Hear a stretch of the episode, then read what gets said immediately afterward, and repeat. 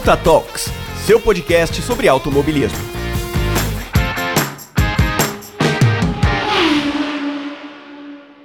Olá, ouvintes do Punta Talks, tudo bem com vocês? Aqui é a Rafaela para mais um programa mensal e dessa vez estarei lançando um quadro com vocês que se chama Perfis.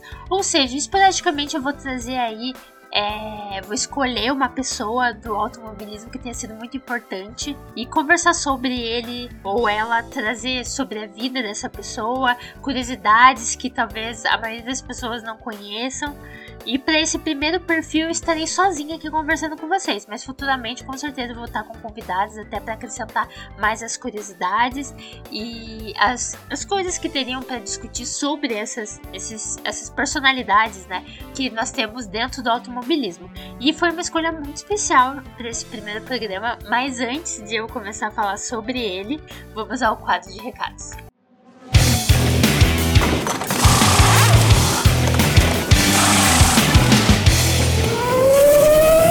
Quadro de recados.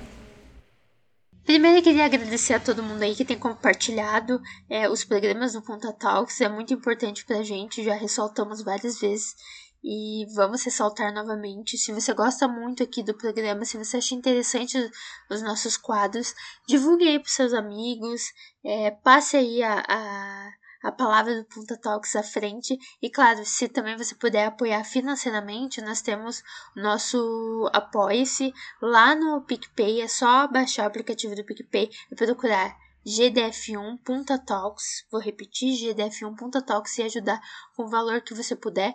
Mas se você não né, puder ajudar financeiramente, vocês divulgando o nosso trabalho já ajuda muito para que a gente possa aperfeiçoar aqui tudo que a gente traz. E é claro, eu também queria agradecer porque é algo que eu não tenho costume de fazer e eu percebi que eu falei muito. Agradecer aos nossos convidados, tanto meu quanto do Ivan, que estão aí né, sempre dando um tempinho pra gente para conversar sobre assuntos pertinentes. E eu queria muito é, alertar aí quem não viu o programa do mês passado, do dia 5 de maio, foi bem pertinente. Eu tava com a Cibele aqui, ela é jornalista e a gente falou sobre a responsabilidade dos jornalistas na hora de narrar, na hora de comentar, seja qualquer coisa, mas daí voltado né, pro automobilismo. E eu acho que ainda um mês depois, ainda está sendo muito falado sobre isso, sobre a falta de responsabilidade por, por alguns profissionais. Então, se você ainda não escutou, é, seria de muita valia escutar, porque é algo que está acontecendo no momento e é importante a gente estar tá, é, tratando isso e trabalhando sobre isso. E se você já escutar, quiser compartilhar com os amigos, fiquem à vontade. Então vamos agora para o programa porque tá muito legal. Eu construí ele de uma maneira super legal para trazer realmente aí umas curiosidades. Eu espero que vocês gostem. O primeiro perfil aqui do Punta Talks é do tricampeão mundial de Fórmula 1 Andreas Nikolaus Lauda, mais conhecido como Nick Lauda. O Lauda nasceu dia 22 de fevereiro de 1949 em Viena, na Áustria. Ele tem três títulos, como eu disse, 25 vitórias, 52 pódios e 24 pole positions. Então, assim, são números bem expressivos, mas a minha escolha realmente não, não foi apenas por esses números, eu, particularmente, aqui, dando minha opinião pessoal, eu acredito que o Nick Lauda foi um dos maiores é, pilotos da história da humanidade. Não só da Fórmula 1, como de qualquer categoria do automobilismo. Não só por essas conquistas, como eu disse, mas também por muitas ações fora pista e decisões assim que eu acho que as pessoas falam muito pouco. Mesmo que seja muito falada, falam muito pouco. E ele também protagonizou uma das maiores rivalidades dentro da Fórmula 1, né? Quando a gente fala sobre rivais dentro do esporte, não tem como não citar o Nick Lauda e o James Hunt.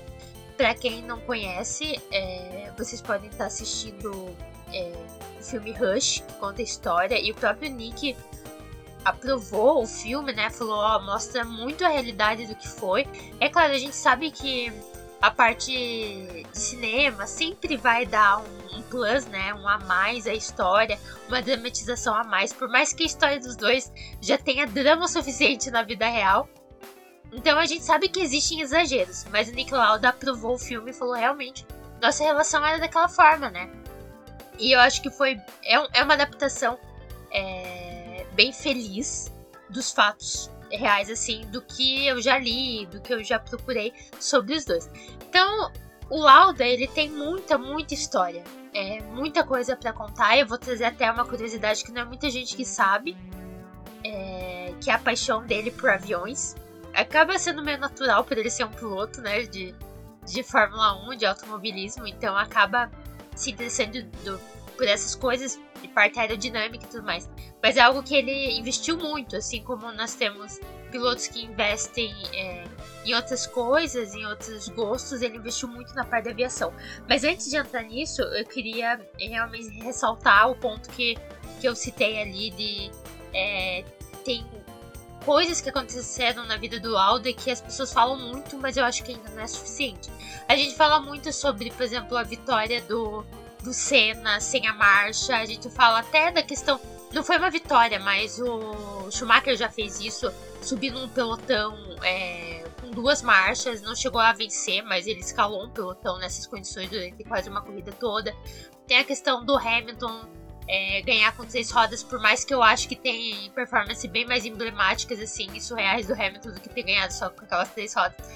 Mas a gente fala muito disso, só que eu acho que para mim no topo de tudo isso tá o fato do Nick ter voltado a competir o título no ano que ele sofreu o acidente que ele sofreu na Alemanha em 1976, né? Foi um acidente que marcou muito é, a história do automobilismo e a história do esporte de modo geral. A gente sabe que quem não acompanha automobilismo conhece esse acidente, talvez não saiba quem é Nick Lauda, talvez não saiba o que aconteceu de fato, mas tem registrado isso que ele foi um piloto que sofreu um acidente, que ficou inteiramente queimado e, passou a vida toda com o rosto do jeito que ficou.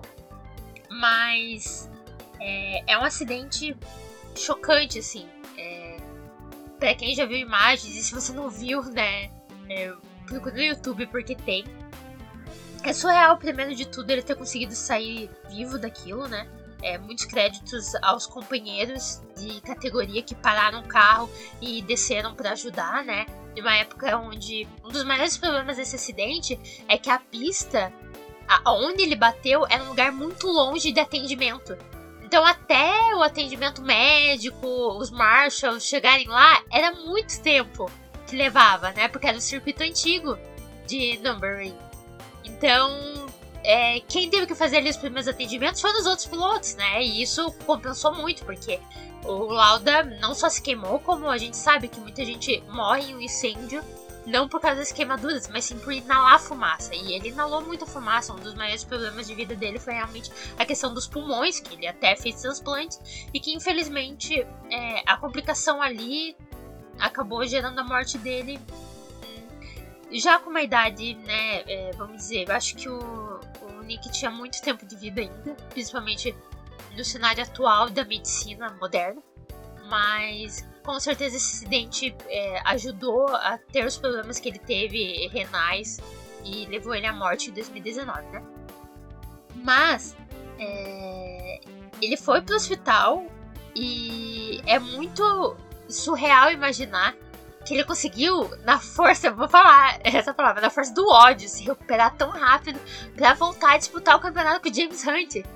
E o que eu acho assim mais emblemático de tudo isso dele ter sobrevivido a esse acidente, ter ido pro hospital, ter se recuperado super rápido, não 100%, né? A gente sabe que ele não tava 100% quando ele voltou. Ter continuado competindo, óbvio, o campeonato era diferente, eram menos corridas, eram mais espaçadas, então deu-lhe tempo, né, de voltar e ele ainda competir. Mas foi chegar no GP do Japão, estar chovendo e ele decidir não correr lembrando de tudo que aconteceu, sabe? Não é todo mundo que tem essa coragem. Porque alguns talvez afirmem que seja foi um ato de covardia, de tipo, ai, medo ou qualquer coisa assim. E pra mim foi totalmente coragem. Coragem é olhar e falar, é, minha vida vale mais do que esse campeonato, sabe? E era uma época que, gente, é, não é como hoje a segurança. Ainda se tem os seus riscos, mas lá na década de 70 era um risco de vida muito grande você entrar em um carro de Fórmula 1. E ele tinha acabado de sofrer talvez um dos maiores acidentes da história da categoria e saiu vivo. Com muitas sequelas. Então eu acho que esse é um fato que as pessoas não exaltam tanto. E é surreal, é surreal ele ter voltado, ele tá competindo e ter grandes chances de ganhar. E em uma das corridas ele simplesmente falar: não, eu prefiro minha segurança. Então, eu acho que nesse ponto Nick Lauda é, fez história maior do que é, não marchas ou pneus furados, assim, sinceramente. Por isso que para mim, assim, ele é, tem números emblemáticos, principalmente pra época que ele corria, como era. E, e esse extra, né? Esse extra de superação. Obviamente que isso não é romantizando o negócio, tá, gente? Porque eu acho que a pessoa não deveria sentir essa energia de não vou me recuperar rápido aqui porque eu tenho que voltar e tenho que ganhar um título sabe? Cara, você acabou de pegar fogo. Então, não é romantizando isso, não é esperando que qualquer um tem que fazer isso, não, de maneira nenhuma. Não tem que. Mas ele fez e eu acho que é algo que tem que ser é, bem ressaltado, né? Além disso, ele tem muito histórico fora da pista na questão da segurança. Exatamente por, por, por, esse acidente, mas ele foi um aliado muito grande do Senna, na época que o Senna discutia muito a segurança da Fórmula 1, os dois, é, o Lauda já era aposentado, os dois comentavam muito sobre isso, e o Lauda sempre no cenário da Fórmula 1 é, ele sempre estava presente lá, então ele era uma voz muito ativa. E ele era uma pessoa muito escutada, né? Ele não era qualquer pessoa, até mesmo pelo acidente que ele sofreu. Então, se ele. Né, se alguém sabia sobre a questão de falta de segurança dentro da categoria, era ele. E é claro que, desde o acidente dele, a gente fala que houve uma virada histórica depois da morte do Senna, mas o acidente do Lauda também ensinou muito a Fórmula 1 sobre muitas coisas. Hoje, é, o preparo que tem para caso de incêndio, olha o que aconteceu com o Grosjean, né? é muito é, fruto do que aconteceu ao Lauda, né? As questões do macacão, é, do capacete, das luvas, como é, para que demore, retarde o tempo de um piloto se queimar, né? Então, muito disso é fruto realmente desse acidente e é algo que, que a gente aprende muito na Fórmula 1, né? A Fórmula 1 aprende com as perdas, né? Infelizmente, muitos tiveram que ir para para hoje a segurança ser uma prioridade e a gente sabe que ainda não é 100%, né? Por mais que seja bem mais segura. Ele se aposentou por um tempo, né? Ele ficou é, longe das pistas e mas retornou, conseguiu mais um título e daí então aposentou-se de vez, voltou para Ferrari como consultor técnico na década de 90. É, depois saiu em 2001, foi para o Jaguar como diretor técnico, não deu muito certo. Então ele logo saiu da equipe também e ele foi retornar em 2012 como presidente não executivo da Mercedes. E daí aí é outro ponto é, emblemático da carreira do Nick Lauda, que foi toda essa construção da equipe da, da Mercedes quando a Mercedes voltou para a Fórmula 1. E eles né, criaram aí uma equipe surreal com Nico Rosberg, Schumacher, Toto Wolff e Cia e colocou também o Nick Lauda ali como alguém super importante. E o seu trabalho no Jaguar não foi tão assim marcante, pelo contrário, ele saiu com muitas críticas. Agora, diferente de, lá, que na Mercedes ele conseguiu fazer escolhas é, bem sensatas. Então, muito do sucesso da Mercedes dá-se a escolhas e as decisões do Lauda e a insistência do Lauda em alguns pontos. Para quem não sabe, em 2012 é, contextualizando a temporada, era uma briga bem forte entre Ferrari, McLaren e Red Bull Racing. A McLaren tinha um carro muito rápido, muito rápido mesmo, mas tinha um problema de confiabilidade absurdo. O Hamilton perdeu aquele título muito por causa disso, por muitas quebras e erros até da equipe. A McLaren errou bastante em 2012 com ele. E isso deu margem pra gente ter um dos maiores duelos da história da Fórmula 1 entre o Alonso e o Vettel, né? Aquela virada do Vettel sensacional no final do campeonato. E nesse cenário, o, o, o, contrato do Hamilton estava acabando com a McLaren. E era surreal imaginar que o garoto da McLaren ia sair de lá. Mas o Nick Lauda estava insistindo nisso, né? O, o Schumacher ia por fim se aposentar oficialmente e eles precisavam de alguém lá. E eles queriam alguém que tivesse, fosse um um produto campeão. E o Hamilton já era um campeão do mundo, né? Em 2008 ele ganhou o primeiro título dele e tava aí num jejum muito grande. Ele tava total tentando insistir pro Hamilton vir pra Mercedes. E o Hamilton ficava nisso, de tipo, por que eu vou abandonar minha equipe, né? E é muito engraçado, porque tem o, o Nick Lauda já é, relatou isso, que foi uma das coisas que deixou o Hamilton meio assim pensativo sobre ir pra Mercedes. que uma da, do, das tentativas do Lauda, o Hamilton olhou pra cara dele e falou: Por que, que eu vou sair de uma equipe que eu ganho corrida pra uma equipe que tá voltando agora e Marley mal faz pontos, né? Tem os seus problemas, porque eles estavam em uma construção ainda. Daí o Lauda simplesmente falou: Você quer isso pro resto da sua vida? Você não quer desafio nenhum? Você não quer poder construir uma equipe e dizer eu estava lá, eu fiz dessa equipe campeã? Ele disse que ali o Hamilton já ficou hum, pensativo, mas o, o, ponto é assim, final para tudo, e que é muito engraçado, porque você vê, o Lauda era uma pessoa, é, vamos dizer, séria, né? O contrário do que era o seu maior rival, James Hunt, que era uma pessoa totalmente mais extrovertida e tudo mais, né? Daí quando ele conta essa história, é, é chega a ser engraçado, porque você não imagina o Lauda fazendo algo assim. Mas ele estava assistindo ao GP de Singapura, que o Hamilton estava ganhando assim, tranquilamente. E, e, o Lauda disse que ele pensou: Deus, por favor, me ajude e faça esse carro quebrar. E ele disse que pensou isso duas vezes. Depois da segunda vez que ele pensou, o carro quebrou. Na hora, ele já pegou o telefone para ligar pro Hamilton e falar: e aí, você não quer assinar com a gente mesmo? E daí o Hamilton aceitou ir pra Mercedes. Então, assim, olha o quão fundamental ele foi pra carreira do Hamilton e pra, pra história da Mercedes. Né? Porque foi uma dupla e tanto Hamilton e Rosberg, e eu acho que construíram muito essa equipe campeã e fez com que o Hamilton entrasse para a história. Então, é, foram decisões e, e, escolhas, porque, nossa, vamos dizer, naquela época tinha um leque de pilotos que eles podiam tentar investir, e o Lauda realmente queria o Hamilton, principalmente com a, na situação, no cenário que a McLaren estava, o quanto ele estava frustrado com tudo, e porque ele estava com o contrato terminando. Na época, para quem não assistia Fórmula 1, eu assistia, na época quando saiu a notícia, foi assim nossa, a mídia achou, achou ridículo, achou tipo, que absurdo o Hamilton largar a McLaren, até porque a McLaren fez muito por ele na carreira. A Mercedes também, porque a Mercedes que, junto com a McLaren, né, que investiu nele. Mas muita gente falava, ah, ele trocou troféus por dinheiro, sabe? Que, que, que louco imaginar o que é agora, né? Dando, abrindo um parênteses. Mas o fato é que o Nickelodeon foi essencial até mesmo para isso, para essa decisão, para talvez o cenário que tá agora a Mercedes foi graças a um pouquinho da mão dele, com certeza foi graças a um pouco da mão dele, sabe? Não só dele, é óbvio, não pode te dar crédito dos demais, mas ele foi alguém essencial para essa equipe ser o que é hoje, oito vezes campeão do mundo. E voltar depois de uma história muito triste, porque para quem não sabe, a Mercedes saiu do cenário da Fórmula 1 depois de um acidente muito pesado que envolveu um, um carro que bateu e o motor do carro voou para arquibancada e matou várias pessoas.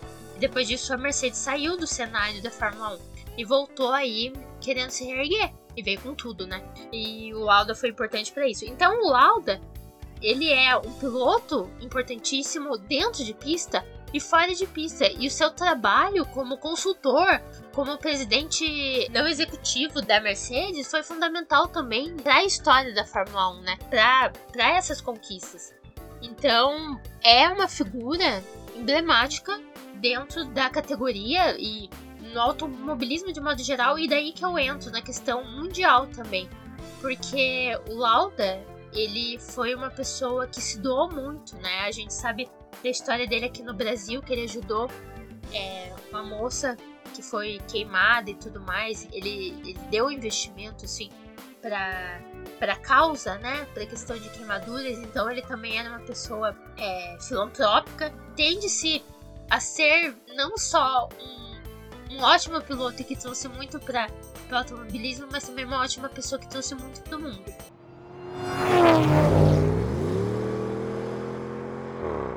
E daí eu entro aqui na, na paixão dele, que é a minha curiosidade é, extra, que não é todo mundo que sabe.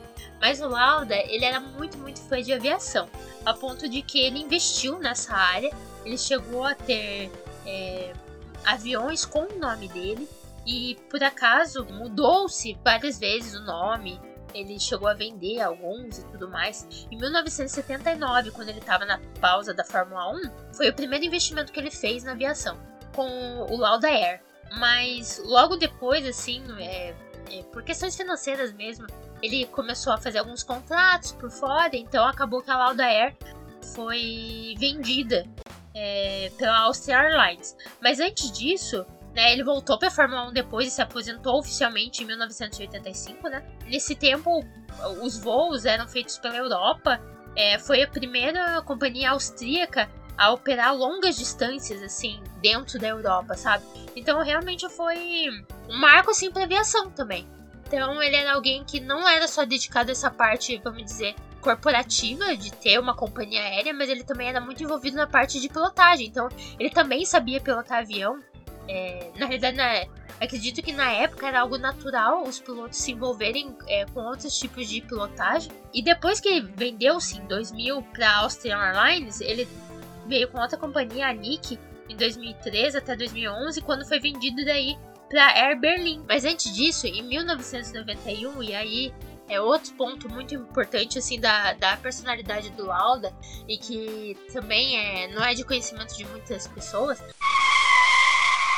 Mas vocês podem conferir a história completa lá no canal do Lito, é, aviões e músicas, eu indico muito porque eu sou uma pessoa que ama viajar, mas eu tenho muito problema com avião, eu tenho crise de pânico dentro do avião, então, para mim, qualquer barulho que o avião faz, eu, eu entro em pânico. Tipo, basicamente isso. Meu problema não é a altura. Meu problema é, é aquela, aquela incerteza de, tipo, se acontecer alguma coisa, eu não tenho o que fazer. É isso o meu problema. Então, eu não tenho problema só com avião, sabe? Eu tenho problema também de viajar de ônibus e, e, e coisas assim.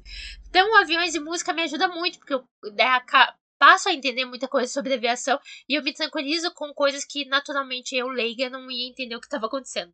Então, se vocês quiserem saber a história completa, está lá, indico. Então, em 1991, um dos aviões do Nick caiu e estava rumo à Áustria, é, caiu na Tailândia e matou 200 pessoas. Todo mundo que estava a bordo morreu, desde tripulantes até os passageiros. E na época, a Boeing apontou como erro humano, sabe? É, eles deram, obviamente, tem uma investigação longa, a gente sabe que acidentes aéreos é, tem, não tem uma finalidade muito rápida, a gente sabe de acidentes que até hoje não, não se tem respostas, né? Então foi uma longa investigação e a Boeing chegou à conclusão que foi um erro humano, foi questão da tripulação, foi piloto e copiloto. E o Lauda não aceitou isso de jeito nenhum, falou: não, gente, não pode ser isso.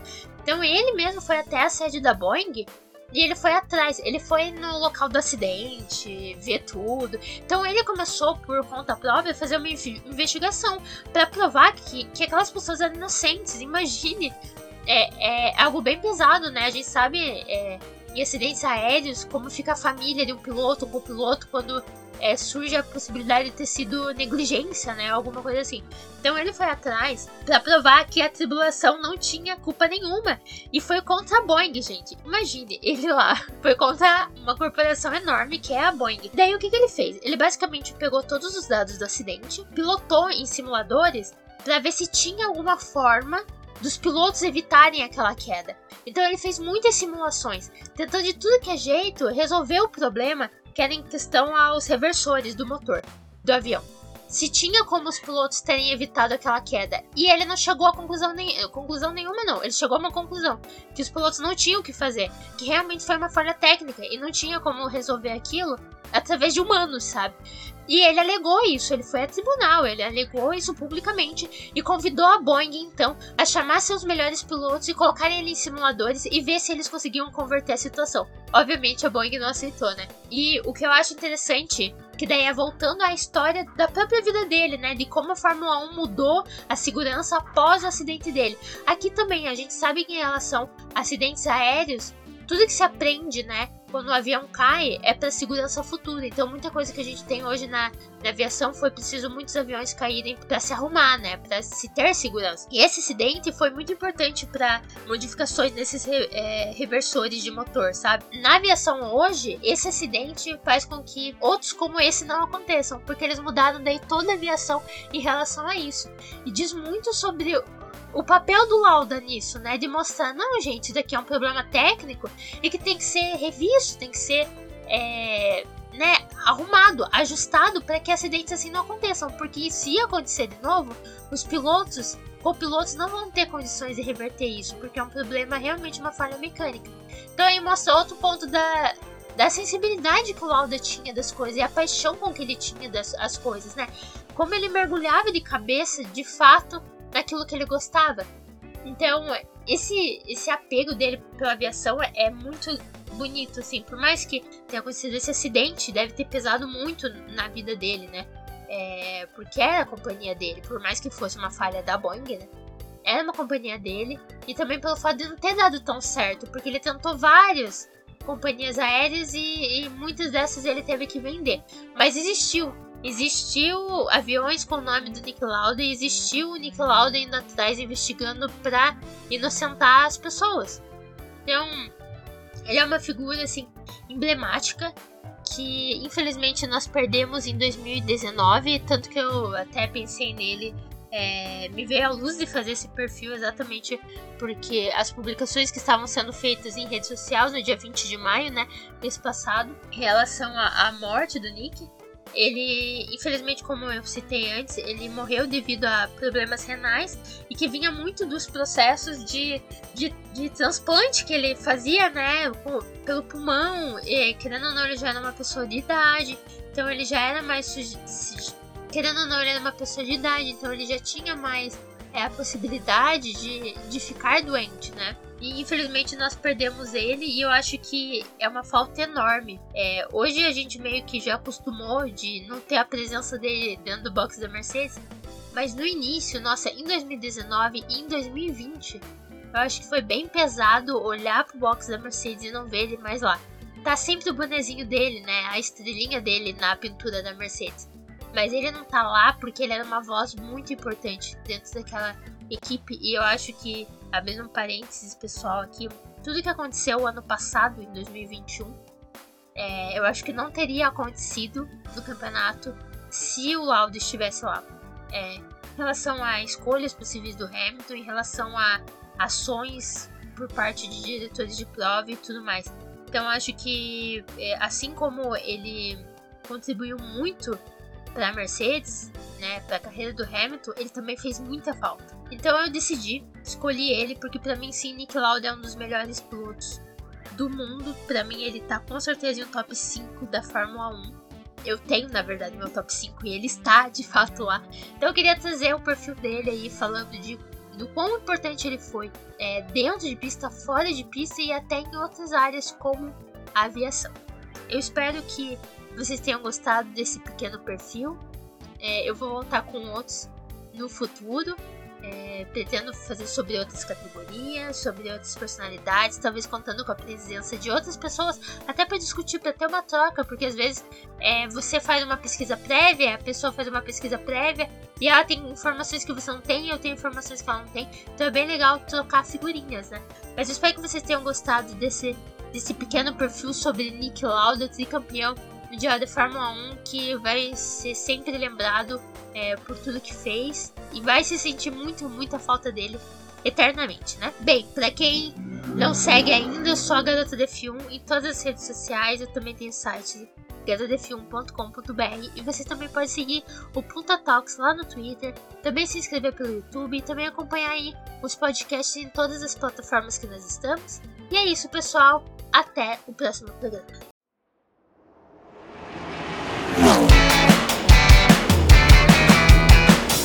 Você escutou Punta Talks.